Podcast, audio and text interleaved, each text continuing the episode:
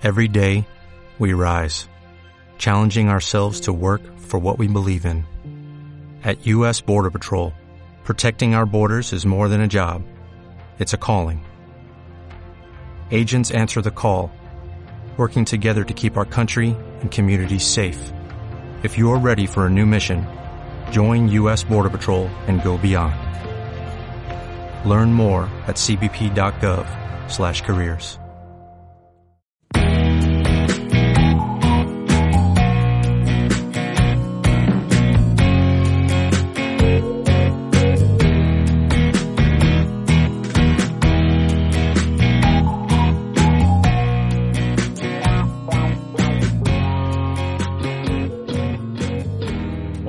Muy buenas a todos y a todas. Bienvenidos a un nuevo episodio de Lo del Comer.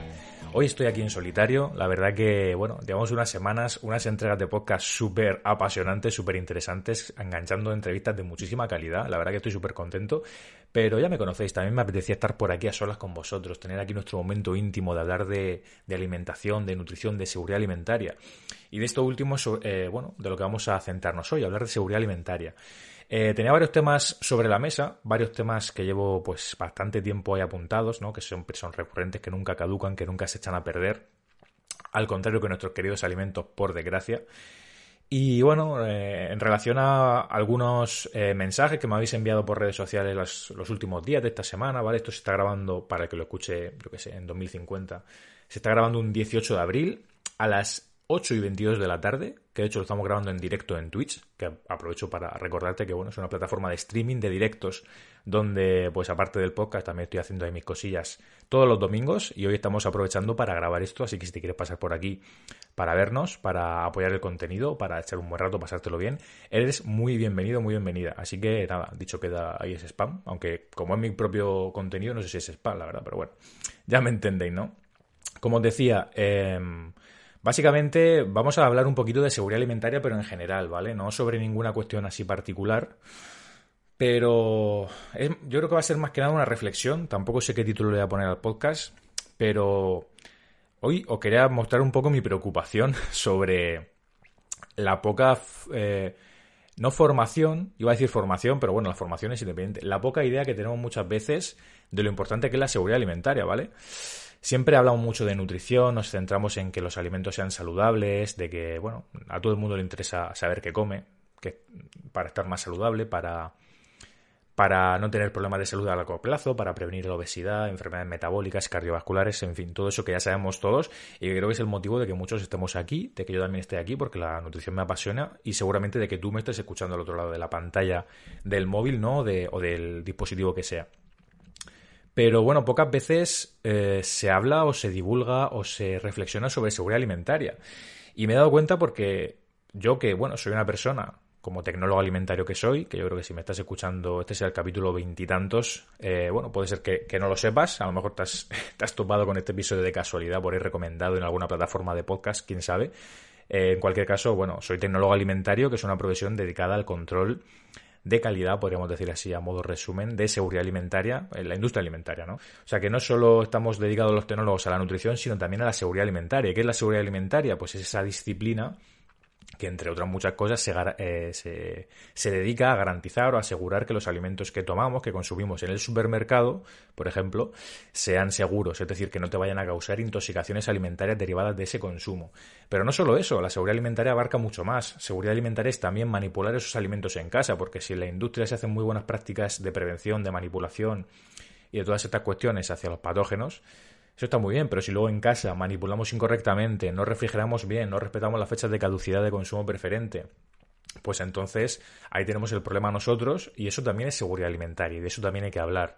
Y se habla poco. Y yo, bueno, yo dentro de que se habla poco, yo en mi divulgación, obviamente con un alcance muy pequeño y que dentro de todo esto que estamos aquí, esta comunidad o, o estas comunidades de las diferentes redes sociales que me seguís a mí o que seguís a otra gente con muchos más seguidores, no deja de ser un nicho muy pequeño que creo que estaréis de acuerdo, ¿no? No representa ni mucho menos al grueso de la sociedad pero en absoluto, o sea, la gente de a pie de estas cuestiones a priori pues no está tan interesada y por lo tanto no está tan formada ni sabe tanto, ¿vale? Hablo de formación, pues escuchando este podcast o cualquier contenido en internet también te estás formando, ¿no? Hoy en día no hace falta ir a la universidad o hacer una formación profesional para formarse sobre nutrición o sobre estas cuestiones, sino que a golpe de clic puedes estar aprendiendo en cualquier momento desde tu cama o desde la taza del váter, por ejemplo, cuando estás ahí sentada, pues haciendo tus, tus gestiones eh, intestinales, ¿no? De cada mañana. Así que, bueno, que se me ha ido un poco la pinza, pero quería decir que aún dentro de todo eso, de que es un nicho pequeño, yo pues llevo varios, bastantes años, eh, de hecho ahora pues en junio no sé si vamos a cumplir ya cinco años que lleva Sefi Food en marcha, desde el blog, redes y, todo lo que vamos haciendo. Eh, aunque cada año es una aventura nueva y a lo mejor el año que viene, quién sabe, este año pasado empezamos con el podcast eh, a finales de 2020 con Twitch y bueno, cada año es una aventura nueva, pero digamos que son bastantes años haciendo cosas en Internet, ¿no? Y aún así quedé muy sorprendido el otro día cuando, bueno, em, subí un pequeño extracto que también era de aquí de Twitch, hablando un poco de la conservación en frío. Me preguntasteis, eh, me preguntó una seguidora por el tema de los tablets cuando se llevan al trabajo, de si hace falta refrigerarlos, si pasa algo por no recalentarlos, etcétera. Y bueno, surgió ahí un pequeño apartado hablando sobre el arroz y la pasta, ¿vale? Que son dos alimentos bastante delicados que obviamente no hay que eh, mantener después de cocinarlos, de cocerlos, fuera del frigorífico, es decir, tienen que estar en refrigeración en todo momento. Y aún así, aunque los refrigeres duran poquito tiempo, ¿vale? Más o menos se recomienda que se consuman en un plazo máximo de 24 horas, por sus cualidades, por, por sus particularidades. Porque tanto el arroz como la pasta son dos alimentos que, bueno, cuando llegan a casa están secos, no tienen un tratamiento térmico en la industria y entonces ahí pueden haber llegado una serie de patógenos ya sea pues del campo, de la tierra, del propio cultivo, que bueno, pueden haber formado una serie de esporas, ahora hablaremos si queréis si queréis no, porque será si quiero yo, ¿no? Porque al final el que está grabando esto soy yo, si queréis, vosotros lo estáis escuchando de forma pasiva, pero bueno, yo quería generar un poco de interacción y me ha quedado una frase muy borde, no sé por qué. La verdad que no sé qué estoy diciendo, pero bueno. Eh, hoy se me... cheers. ¿Cómo? ¿Qué? ¿Por qué se... Esto lo voy a tener que cortar. Se me ha cortado, se me ha colado una una Se me ha colado una alerta. A ver, espérate. Espérate, vamos a hacer la pose. Yo que estaba tan motivado. ¿Qué ha pasado aquí? ¿Qué me ha vitonado? ¿Qué me ha vitonado? Ah, Cibot Twitch se ha suscrito. Espérate. Qué susto me he llevado, tío. Espérate, voy a beber un trago de agua. La verdad que me ha venido bien que me cortéis porque habéis dicho una cosa súper asquerosa, ¿no? Ah. Vamos a ver, si yo no tengo aquí puestas las alertas, ¿Por qué saltan las alertas? espérate que os vea aquí. Uy, que hay por aquí gente. Hola, Pintu Chris, ¿qué tal? ¿Cómo estás? Cibot Twitch se ha suscrito tres meses. Muchísimas gracias, grande. De las pocas veces que ganar dinero va a molestarte. No, hombre, que me va a molestar. Chias, HS Cheers. Eso es el, el, ah, el emoji que han mandado con la notificación y por eso lo ha leído, ¿no? Pintu Gris, ¿cuánto tiempo sin verte? Lo mismo digo. Creo que yo a ti no sé si te he visto alguna vez, pero lo mismo digo. Bienvenida por aquí. No, tío, muchísimas gracias por la suscripción, de verdad. Lo que no sé es por qué me ha sonado. O sea, no debería sonarme. Lo que quizá debería hacer es quitar el sonido de aquí. Es que de verdad cada vez entiendo menos cómo funciona esto, porque es que no tiene ningún sentido. Voy a quitar el volumen directamente. Ah, vale. Pero no me tiene por qué haber sonado, no sé por qué. Lo iba a dejar, lo iba a dejar eh, sin parar, pero es que me ha hecho mucha gracia y he tenido que parar. No sé por dónde iba. ¿O queréis por dónde iba? ¿Me podéis echar un cable? Bueno, en fin, yo voy a seguir por aquí hablando. Y si luego no tiene nexo, pues no pasa nada. Bueno, voy a hacer como si nada. Voy a intentar hacer memoria. Estamos hablando de, ¿vale? El cultivo, de las patógenos, de las bacterias, de tal, de cual, de no sé qué. la verdad que no sé por dónde seguir. Vale. Y bueno, pues como os decía, todo no, es que si digo como os decía, se nota que he hecho un corte.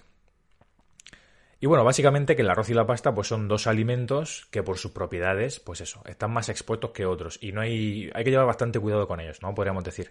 Entonces, bueno, en relación a eso, pues eh, me llegaron algunos mensajes cuando yo subí a Instagram este vídeo que me preocuparon un poco, en plan de, joder, yo pensaba que esto ya se sabía, ¿no? Que ese es el uno de los males, yo creo, de los problemas que tenemos muchas veces los que divulgamos, que nos pensamos que ya un mensaje o un contenido que a lo mejor de hace algún tiempo o que son ideas que nosotros sabemos de la carrera, los que hemos estudiado pues más específicamente en esto, creemos que ya todo el mundo sabe eso y no tiene por qué. Y en la cocina, pues eh, es una realidad, es donde se producen la mayor parte de las intoxicaciones alimentarias. No es, en los bares, en los restaurantes, en los chiringuitos de playa, que ahí también puede pasar, ¿no? El tema del huevo, que también es muy delicado, ahora hablaremos de él, ¿no? Eh, pero es que en casa es donde mayor o sea, donde más la liamos parda, porque no estamos eh, especialmente atentos, estamos en un entorno pues seguro, en nuestro hogar, en nuestra tal, y no caemos en que algunos alimentos pueden ser inseguros si no los manipulamos correctamente, y si una vez que viene del supermercado no, no pues eso, no, los almacenamos en frío como debe ser, no respetamos esa cadena del frío, los tenemos 200 horas a temperatura ambiente y todo esto, ¿no? Entonces, bueno, a raíz de ese de ese clip que básicamente venía a decir del tema del arroz, que, oye, el arroz, como os he comentado previamente, es muy delicado. Máximo 24 horas sin refrigeración. O sea, no lo. tanto arroz como pasta, sobre todo el arroz. Eh, no lo tengáis, porque, digo sobre todo el arroz porque quizás es lo más típico, aunque ahora veréis que no, ahora os voy a leer una noticia que veréis que también la pasta eh, tiene mucho que decir eh, respecto a esto. De hecho, vamos a leer ya la noticia para que se entienda ahora que lo pienso el contexto, ¿vale? Es una noticia de hace algunos años, un par de años, ¿vale? Que es eh, muere horas después de comer pasta cocinada cinco días antes. Conoce el peligroso síndrome del arroz frito. Que bueno, este es un poco el sobrenombre que le pusieron aquí en el, en el artículo, ¿vale? Eh, esto pasa muy poco, ¿vale? Pero cuando pasa se puede liar bien gorda y obviamente llega a la prensa, ¿vale? Esto es una noticia de febrero de 2019, pero seguro que os suena, o quizá no, no lo sé, a mí sí me sonaba, eh, algunos casos de este tipo, ¿no? De gente que prepara arroz o pasta, la deja mucho tiempo fuera y literalmente se muere, porque ahora veréis por qué no. Vamos a ver por encima la, la noticia que comenta, bueno, eh, un joven de 20 años que solía preparar sus comidas para la semana los domingos en un intento por ahorrar tiempo y dinero. Lo que hacía era que hervía la pasta y luego la ponía en unos recipientes, en tuppers, para comerlos durante la semana. ¿Qué pasa? Que la dejaba fuera del frío. Y la tenía ahí, se ve que, pues, varios días, ¿no? De acuerdo con un estudio del caso en el Journal of Clinical Microbiology, el estudiante de Bélgica recalentó los espaguetis que se había preparado cinco días antes y se había dejado en la cocina a temperatura ambiente. Me está entrando ya un picor por dentro que no veas. Atribuyó el sabor extraño a la nueva salsa de tomate que se puso en sus espaguetis, se lo comió todo y salió a practicar deporte. Ahora hablaremos sobre el sabor, ¿vale? A los 30 minutos de comer la pasta, experimentaba un intenso dolor abdominal, náuseas y dolor de cabeza. Después de regresar a casa, inmediatamente tuvo episodios intensos de diarrea y vomitó abundantemente. Pero no buscó atención médica y en cambio decidió quedarse en casa, beber agua e intentar dormir. A la mañana siguiente sus padres se preocuparon cuando no salió de la cama para ir a la universidad. Cuando entraron a verlo a las 11 ya estaba muerto. El examen de su cuerpo reveló que había muerto a las 4 de la mañana aproximadamente 10 horas después de haber comido los espaguetis. Su cuerpo fue sometido a autopsia, mientras que las muestras de su pasta y salsa de tomate fueron enviadas a un laboratorio. La autopsia reveló necrosis hepática, que bien nos suena, ¿verdad? Lo que indica que su hígado se había cerrado, así como posibles signos de pancreatitis aguda. Eh, las pruebas revelaron la presencia de, de Bacillus cereus, una bacteria responsable del síndrome del arroz frito, una intoxicación por alimentos comúnmente causada por dejar los platos de arroz frito a temperatura ambiente durante varias horas, ¿vale? Comúnmente no, porque no suele, es una bacteria que, sí que está muy presente, pero es muy raro que llegue a dar estos casos de estas eh, serie de intoxicaciones, ¿vale? Ahora cuando la da, pues pasa lo que, lo que por desgracia ha pasado, ¿no? La intoxicación por Bacillus cereus es sorprendentemente común, eh, supone aquí, la verdad que no tanto, pero bueno. En 2003, una familia enfermó gravemente por intoxicación alimentaria asociada con Bacillus cereus después de comer una ensalada de pasta de 8 días durante un picnic. Entiendo que de 8 días cocinada. No sé si no me atrevo a, preguntar, a pensar si estaba en frío o no, la verdad. Los cinco niños requirieron intervención médica y cuidados intensivos, mientras que la niña más pequeña, que tenía 7 años, murió después de que le fallara el hígado. Eh, bueno, esto es algo que nosotros, los tecnólogos, yo creo que muchas otras profesiones, en la carrera se estudia, es microbiología, o sea, hay muchas bacterias que no es que estén tanto en alimentos, que sí, que, digamos que los alimentos, si a nosotros nos gustan, a las bacterias también, o a los patógenos en general, bacterias, virus, eh, hongos, ¿no? Entonces, si a nosotros nos gustan, tenéis que saber que a ellas también les encantan. Y son bacterias que pueden estar en el ambiente, que están en nuestras manos, en nuestra piel, en, nuestras fosas nasales, y que pueden llegar a la comida o que ya están ahí. Pero si están en, digamos, en dosis, la palabra no sería dosis, si en, unidades pequeñas, si hay muy poquitas bacterias o muy poquitos patógenos, no va a producirse la intoxicación alimentaria. ¿Cuándo se produce? Cuando el alimento se deja expuesto a unas condiciones de temperatura tales que permiten que esos microorganismos que ahí proliferen, que se multipliquen, que crezcan exponencialmente. Entonces, cuando hay un número muy significativo de ellos, ahí es cuando se produce la intoxicación alimentaria y cuando tenemos estos problemas. Entonces, como decía, el arroz y la pasta pues son alimentos que no tienen un tratamiento térmico previo, que en general, pues eso no, es lo que la industria nos asegura esa inocuidad y claro, eh, en concreto Bacillus cereus tiene una particularidad, como algunas otras bacterias, es que forma esporas, ¿vale? Las esporas son formas de resistencia que en esta ocasión no está presentada por David Broncano, sino que son formas de resistencia en el sentido de que son como una especie de caparazón, podemos decir, como una forma letargada, es como si se vol como las, eh, las mariposas, los capullos, como si se volvieran así en sí mismas y hicieran, ah, me quedo aquí guardaica. Y la bacteria entra como una especie de estado de letargo, eh, podríamos decir, y luego esas esporas, pues se quedan ahí. ¿Y qué pasa con las esporas? Que aguantan temperaturas bastante tochas, de más de 100 grados. Entonces, los tratamientos de cocción de la pasta, del arroz, pueden no ser suficientes para cargárselas. Entonces, si esas esporas están de antes del arroz o de la pasta, que muchas veces es difícil de controlar, aunque hay buenas prácticas en la industria, todo esto se vigila, ¿no? pero puede pasar, o puede pasar que en casa también lo contaminemos. Imagínate que vamos al aseo, no nos lavamos las manos, no quiero mirar a nadie, ¿vale? Pero puede ser que pase, vas al aseo, te limpias lo que tendrás que limpiar, se te olvida lavarte las manos, te pones a cocinar la pasta, sacas un par de, algunos espaguetis con la mano y luego guardas todo en la bolsa. Pues ahí probablemente ya haya habido una contaminación microbiana de a saber de qué tipo, ¿no? Según el infraser que seas. Puede ser que tengas ahí, vas a ver lo que tienes ahí en tu cuerpo. Eh, pero no, es normal que este tipo de bacterias estén en todos en todos nosotros, aunque tengamos una higiene, eh, una higiene corporal eh, adecuada, ¿no? Lo normal es tener ese tipo de bacterias. Lo que no es normal o no debería serlo es no lavarse las manos después de ir al aseo, que es una de las principales causas de que estas bacterias pasen a la comida, que a priori no deberían tener este tipo de patógenos, ¿no? Entonces, bueno, una vez que tenemos eso ahí, la bacteria está ahí, puede formar esporas, puede reproducirse por sí misma, crecer. En un alimento seco como el arroz y la pasta, sin cocinar, por supuesto, no, no van a crecer porque eso no es un ambiente idóneo para ellas, para las bacterias, por eso estos alimentos duran tanto tiempo, porque están secos, no hay actividad de agua, es decir, no hay agua que, o, sea, o, si hay muy poquita, no hay agua que las bacterias, que los patógenos puedan utilizar para crecer, y por eso los alimentos secos aguantan tanto, también pasa con los frutos secos, ¿no? ¿Qué pasa? Cuando los cocemos, cuando los hidratamos, ahí ya pues el alimento tiene otras propiedades. El alimento ya está cocido, está preparado para que nos lo comamos y también está preparado para que las bacterias empiecen a entrar el picorcito y empiecen a multiplicarse y a crecer. ¿Y qué pasa? Que si tú dejas el plato después de cocer, eh, después de preparar en la encimera de tu casa, a 20 grados, 25, 30, da igual, incluso aunque lo fueran 10 grados, son temperaturas lo suficientemente atractivas y, buenas para que los patógenos empiecen a multiplicarse y a procrear como desgraciados. O sea, olvídate de los conejos. Los conejos al lado de, las bacterias no son nadie. O sea, eh, ¿quién eres, ¿quién eres, Roger Rabbit? No son nadie. O sea, eh, las bacterias se multiplican exponencialmente. Es decir, cada, cuanto más tiempo pase, más mayor es el número de, de patógenos que puede haber, ¿no? Entonces, ese es el tema, esa es la movida. También es verdad que hay algunas bacterias que con una dosis infectiva, es decir, que con muy poquitas unidades te puede causar la intoxicación y otras con una más grande. Pero dentro de eso, ¿qué podemos hacer para prevenirlo? Porque no, lo vemos, ¿no? Son, son elementos, son, son bichos, son seres que no los vemos con los ojos, entonces pensamos que no están, pero sí que están. Sí que están. De hecho, si pudiéramos ver, verlas, eh, yo, yo, me hubiera tirado por la ventana hace rato porque me da mucha angustia solo de pensarlo. Pero, ¿qué podemos hacer en este sentido? ¿Vale? Ya que todo, todo esto que os estoy contando parece muy catastrófico. Lo que tendríamos que hacer es prevenir, es no obsesionarnos, no, no volvernos locos ni locas, pero sí tener un poco de conciencia de cabeza y decir, oye, si sabemos que esto funciona así, pues vamos a tratar de minimizar, de ponérselo difícil para que no crezcan mucho.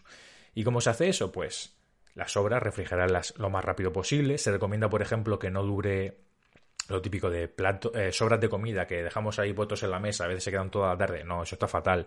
Sobre todo con algunos alimentos que son especialmente sensibles, como decíamos el arroz y la pasta y el huevo, por ejemplo. Sobre todo si es huevo fresco que no está cocinado completamente. Ahí tenemos el problema de la salmonela. Entonces, ¿qué hay que hacer? Refrigerar cuanto antes. Se recomienda, se dice, no dejes un máximo, o sea, un máximo de dos horas a temperatura ambiente, pero no hace falta que, te, llegues a las dos horas. O sea, si lo puedes meter a la media hora está de lujo, ¿vale? No hace falta que, que cumples esas dos horas.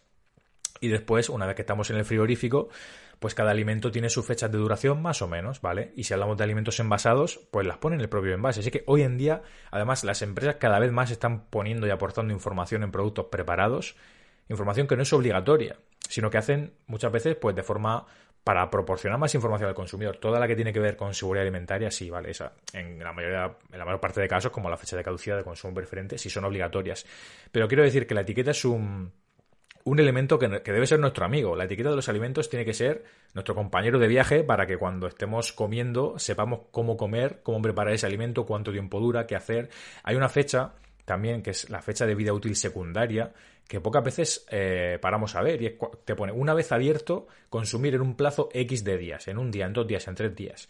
Eso casi nadie lo lee. Si ya lo del arroz y la pasta a mí me dejó súper loco, yo creo que lo de la vida útil secundaria poca gente sabe, ¿no? Lo típico de, no sé, en un bote de tomate frito, pues te pone, pues consumir a los cuatro días. Joder, pues si pones a los cuatro días, pues no lo tengas ahí dos semanas el bote de tomate frito, porque entonces estás aumentando la posibilidad de las papeletas de intoxicarte por, pues eso, por cualquier tipo de bacteria o de patógeno, ¿vale? Entonces, básicamente, que por supuesto, como siempre me enrollo, pero bueno, para eso está este podcast, para que, para que me enrolle. Voy a beber un traguito de agua, que me noto ya que me pica la garganta. Ah. Como os decía, bajando un poco así el ritmo y tranquilizándome, esto es un poco el, pan de cada día de, los hogares, iba a decir en España, pero en, todo el mundo. Eh, esto es algo que, bueno, eh, falta formación, falta seguridad alimentaria. Eh, quizá podemos entrar aquí en un debate de por qué no se enseñan los colegios o por qué tal. Bueno, son cosas que muchos quizá ya sabéis, pero no o sea, ya sabemos todos, pero no sabemos hasta qué punto son importantes. Ahora, cuando seamos una noticia de este tipo de, oye, que se ha muerto alguien por dejarse un plato de pasta no sé cuántos días fuera, entonces nos llevamos las manos a la cabeza y es en plan, ostras, aquí está pasando algo, ¿no?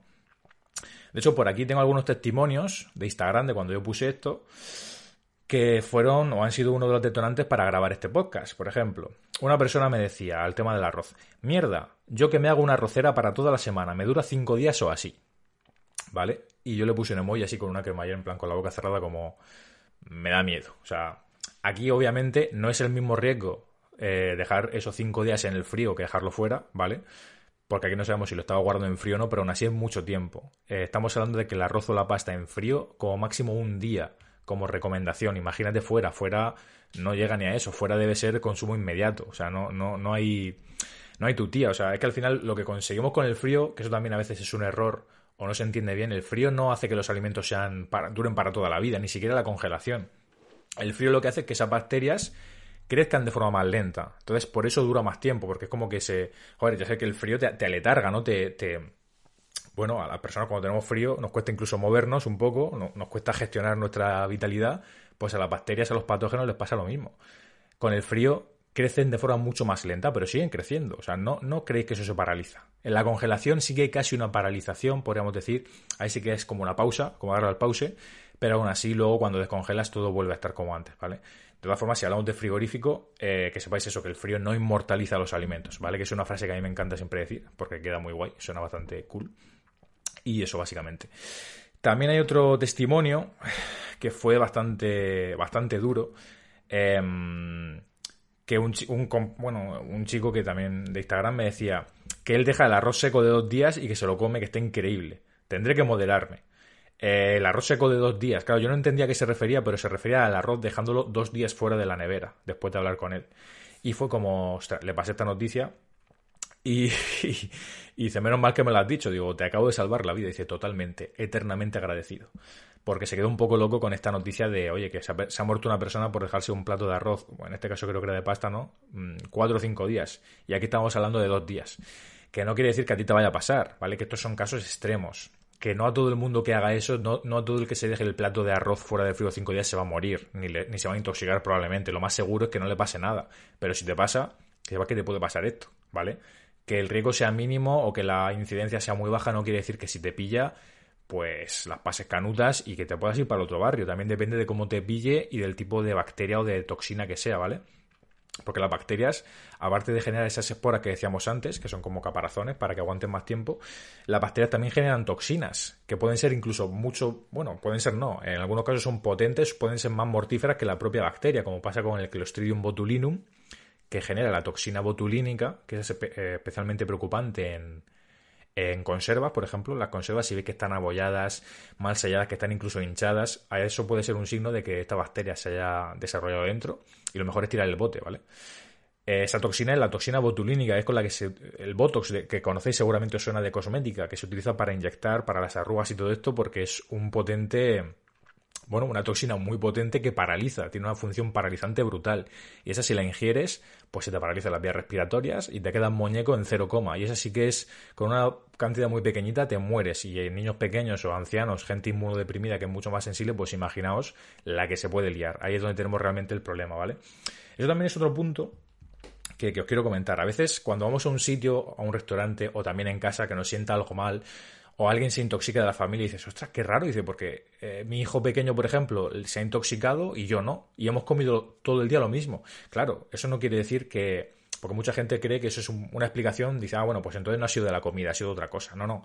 Es que, que a, ti, a él le haya pasado y a ti no, no quiere decir que no sea el foco el mismo, sino que ese organismo, esa persona, o bien tenía, entre comillas, las defensas bajas, en ese momento el sistema inmune más debilitado, porque tenía algún tipo de, resfriado, o a saber, algo, algún tipo de problema, o simplemente por ser un niño pequeño, tiene una, bueno, por, por tener menor peso y por, y por sus propiedades, por, digamos, por cómo es, por, por ser un niño básicamente, o por ser un anciano que tienes el sistema inmunitario a priori más mermado que una persona adulta sana funcional, pues ahí puede ser que esa persona haya tenido la intoxicación y tú no, y a lo mejor a mismo número de dosis infectiva de bacterias y de todo. O sea que, ojo, cuida con eso, porque a veces es un algo que, es engañoso, que creemos que, bueno, nos despista para, bueno, esto no ha sido por la comida, no me he intoxicado comiendo esto, tal, no sé qué, no ha sido de, de lo que he pedido el otro día por que me traigan a casa, y puede ser que sí, ¿vale? Eso que lo tengáis claro.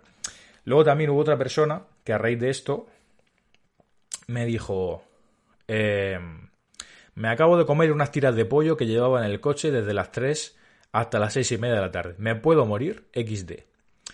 Y yo le dije, yo de ti me iré despidiendo de la familia. Y me dijo, perfecto, jaja, jaja. bueno, y ahí, obviamente un poco con el humor, espero que esta persona esté bien, que no le haya pasado nada, lógicamente, lo normal es que no. Tampoco sabemos cómo son esas tiras de pollo, entiendo que no era pollo crudo. Si estuviéramos hablando de pollo crudo, eh, bueno, estaría, estaría totalmente loco si se hubiera comido el pollo crudo, aunque no, hubiera estado ni un minuto en el coche. Entiendo que sea algún tipo de empanado y demás. Igualmente, son tres horas y media, que es bastante tiempo, pero tampoco es tan grave quizá como el otro, como los otros casos. Aunque siempre que hablamos de pollo, ¿vale? Los alimentos, decíamos el huevo con la salmonela, el arroz y, la pasta con esta bacteria, aunque bueno, pueden ser otras, ¿eh? Siempre se habla de salmonela y huevo. En este caso hablamos del Bacillus cereus y el arroz, porque son las bacterias que mayormente están implicadas con este tipo de alimentos por sus propiedades, pero pueden ser otras. Puede ser que un pollo, por ejemplo, también, o un huevo sea por listeria, por ejemplo, que también nos sonará la listeria monocitógenes, que también es bastante chunga, ¿no? Y en ese sentido, pues tenemos otro alimento que es el pollo, por una, eh, la principal bacteria que causa las toxoinfecciones es la Campylobacter, ¿vale? Que es un género de, familias. Hay una que se llama Campylobacter jejuni, que es bastante graciosa el nombre, pero luego no hace ninguna, no hace ni, ni pizca de gracia. Y esa es la que está también eh, relacionada con el tema del pollo, porque muchos pollos de forma natural pueden tener pues esa bacteria, ¿no? Igual que pasa, al igual que pasa con la salmonela y el pollo. Entonces, básicamente, bueno, eh, no sé, hemos hablado aquí un batiburrillo de cosas, luego cuando lo vuelva a escuchar veré qué título le ponemos, cómo, cómo gestionamos toda esta movida. Pero bueno, me, he quedado un poco auto, me he desahogado o espero haberos ayudado a, a tener un poquito más de, bueno, de, conocimiento sobre el tema de la seguridad alimentaria porque pues es, eh, es uno de los caballos de batalla creo que en divulgación deberíamos darle más caña. Mira que se hace mucha, se hace bastante, pero quizá en formato audiovisual no tanto. La nutrición siempre ocupa todas las portadas o siempre lo más llamativo porque a todos nos, interesa estar sanos, estar fuertes, estar delgados, todo el tema obesidad, sobrepeso, toda esa cultura que conlleva con las dietas y todo esto. Y siempre gana el foco y la seguridad alimentaria siempre está en un segundo plano. Y bueno, yo desde mi pequeña parcela siempre intento darle más caña, más visibilidad, porque es un poco lo que los tecnólogos tenemos más tenemos formación más amplia en ese sentido que los dietistas, nutricionistas, la, parte de, seguridad alimentaria y también de legislación en la que quizá destacamos más. Y nada, la verdad que, muy bien, espero que os haya gustado el podcast, yo creo que lo voy a ir dejando por aquí. No sé si habrá salido una media hora o así, o quizá un poquito menos, la verdad, pero, pero bueno, yo creo que por aquí eh, simplemente quería decir esos puntos, desahogarme un poco y reflexionar y, ver un poco, pues eso, que al final hace falta más formación en seguridad alimentaria, que nos interesen más estas cosas y que llevamos cuidado en casa con lo que con lo que hacemos, con cómo manipulamos la comida, porque eso, es, eso marca la diferencia entre la intoxicación alimentaria o no. O sea, tú compras una bandeja de pollo en el supermercado o una caja de huevos y es tu responsabilidad, depende de cómo gestiones eso, de cómo lo manipules, puedes intoxicarte o no. O sea, que el consumidor tiene mucha responsabilidad eh, obviamente también los bares y restaurantes, la gente que sirve comida, pero nosotros en casa solemos despistarnos mucho y bajar, y bajar la guardia porque pensamos que, bueno, que si lo hacemos nosotros no va a pasar nada. Y por eso es tan importante lavarse las manos, si, si tocamos estos alimentos, pues lavarnos las manos eh, inmediatamente después, antes de tocar otro utensilio, para no hacer esa contaminación cruzada y todo esto, ¿no? Y, nada, bueno, si os interesan estos temas, en, la web, en www.selffood.es y también en el canal de YouTube tenéis bastantes contenidos que he ido haciendo todos estos años sobre contaminación cruzada, sobre seguridad alimentaria en general. También hicimos una infografía muy chula el año pasado con, con Beatriz Robles y con Miguel Ángel Urrueña de Gominola de Petróleo, que ambos han estado ya por aquí los dos. Ahora sí lo puedo decir con la boca bien grande y bien contento que estos dos gigantes de la divulgación y de la seguridad alimentaria pues han pasado por el podcast. Y bueno, una infografía que hicimos a raíz del coronavirus, pero que es sobre seguridad alimentaria y higiene alimentaria con los alimentos que compramos, envasados y demás. Y bueno, no, no envasados, sino en general en la cocina que es vigente y que sirve tanto para habiendo coronavirus como sin haberlo. Entonces, os recomiendo que le echéis un vistazo que os paséis por allí. Y yo por mi parte nada más. Ah, sí, os quería decir una cosa más. Mirad, que si no se me olvidaba. Sabéis que este podcast ¿vale? Se, bueno, actualmente, en el momento de grabar esto y seguramente de publicarlo, se emite o se, bueno, se publica en varias plataformas, en iVoox, en Spotify, en Apple Podcast, Google Podcast y luego también en YouTube en vídeo, que por supuesto lo vais a tener en vídeo porque esto lo estoy grabando con la cámara, por si queréis verme la cara que tengo unos cascos no bastante chulos, inalámbricos, la verdad que me quedan muy bien, me siento un, un locutor, un podcaster y un streamer profesional, aunque, aunque no lo sea.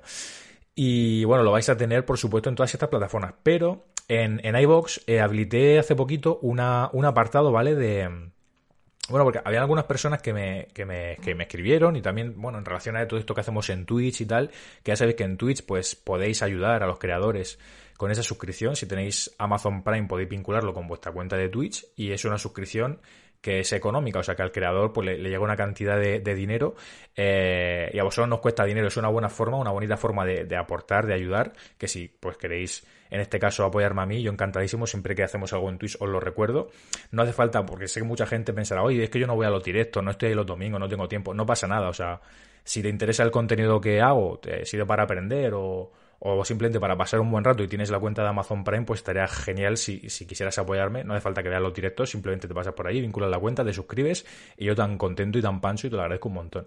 Pero como sé que mucha gente que Twitch todavía pues no le termina de encajar, y iBox te permite una, creo que hay una sección de monetización o algo así, de hecho lo estoy abriendo aquí ahora mismo porque ni me acuerdo, lo hice hace una semana o dos y está por aquí, ¿vale? Es una pestaña que aparece ahora debajo del podcast, ¿vale? Para los que estéis escuchando esto en, en iBox para que sepáis que tenéis otra forma, aparte del tema de Twitch actualmente, de apoyarme, bueno, de apoyar ese contenido si os gusta. Por supuesto, el contenido, yo creo que, que, eso se sabe, ¿no? Que el contenido va a seguir siendo gratuito y accesible para todo el mundo. Esto es simplemente, bueno, una forma de apoyar a los creadores por si os interesa, pues agradecer ese, ese trabajo que hacemos, que bueno, casi todo esto bueno, casi todo no, por no decir todo esto es vocacional, porque nos gusta y nos lo pasamos bien y yo lo voy a seguir haciendo, espero que muchos años. Pero bueno, si queréis apoyar ahí de alguna forma económicamente, aparte de los de compartirlo, de escucharlo y tal, pues eh, está genial siempre, ¿no? Entonces, bueno, en resumen, que tenéis aquí en iVox una pestaña abajo que pone apoyar o algo así, que también os podéis como suscribir. Creo que es a partir de un euro con, no sé, muy poco. Puse el mínimo, por si alguien lo quería hacer de un euro con 30 o algo así, me parece, no, no lo sé muy bien, pero bueno, que sepáis que lo tenéis disponible, que quería decirlo en este primer episodio que es el que estamos grabando después de hacerlo, para que se quede registrado simplemente. Y nada más. Y eso, pues ya está, el, el, spam pertinente por mi parte está aportado. Espero que os lo hayáis pasado bien, que hayáis disfrutado de este capítulo, de este episodio del podcast. Creo que vamos a tener algunas entregas Mm, no lo sé porque siempre que lo digo luego vienen 200 entrevistas porque tengo muchísima ganas de hablar con muchísima gente, pero creo que va a venir aquí una temporada con, con la carga de entrevistas más baja porque la verdad que me consume mucho tiempo, lo disfruto mucho, lo paso súper bien, pero necesito dosificarme porque ha habido una temporada que entre el trabajo y todo me agobia un montón y voy súper a tope y quiero, me apetece tener estas charlas más de hablar yo solo, de reflexionar de cosas y bueno, que también me lo, me lo pedí mucho, veo que os gusta porque por las reproducciones y las visitas y tal, os gustan bastante, así que nada, vamos a tener ahí quizá un barbecho de entrevistas, pero volverán, las entrevistas volverán con mucha fuerza porque hay mucha gente que tengo ahí tocada que me ha dicho que sí, que madre mía lo que se viene por ahí. Y esperemos también que algunas puedan ser presenciales en persona, ¿vale? Que estoy ahí, estoy, voy a hacer ahí un poco la, el spoiler habilitando, bueno, la oficina que tengo en Murcia, el despacho, habilitándolo un poquito para ver si puedo hacer ahí con, con alguna gente cercana las grabaciones en directo, ¿vale? Con algunos entrevistados invitados. Así que nada más, me callo ya, que yo creo que está bien. La verdad que tenía ganas de soltar aquí una buena chapa después de tanto tiempo. Espero que os haya gustado. Ya sabéis que podéis escuchar este episodio de Lo del Comer en iBox, Spotify, Google y Apple Podcast. Y nada más, nos vemos, nos escuchamos en el próximo episodio de Lo del Comer. Un abrazo y hasta pronto.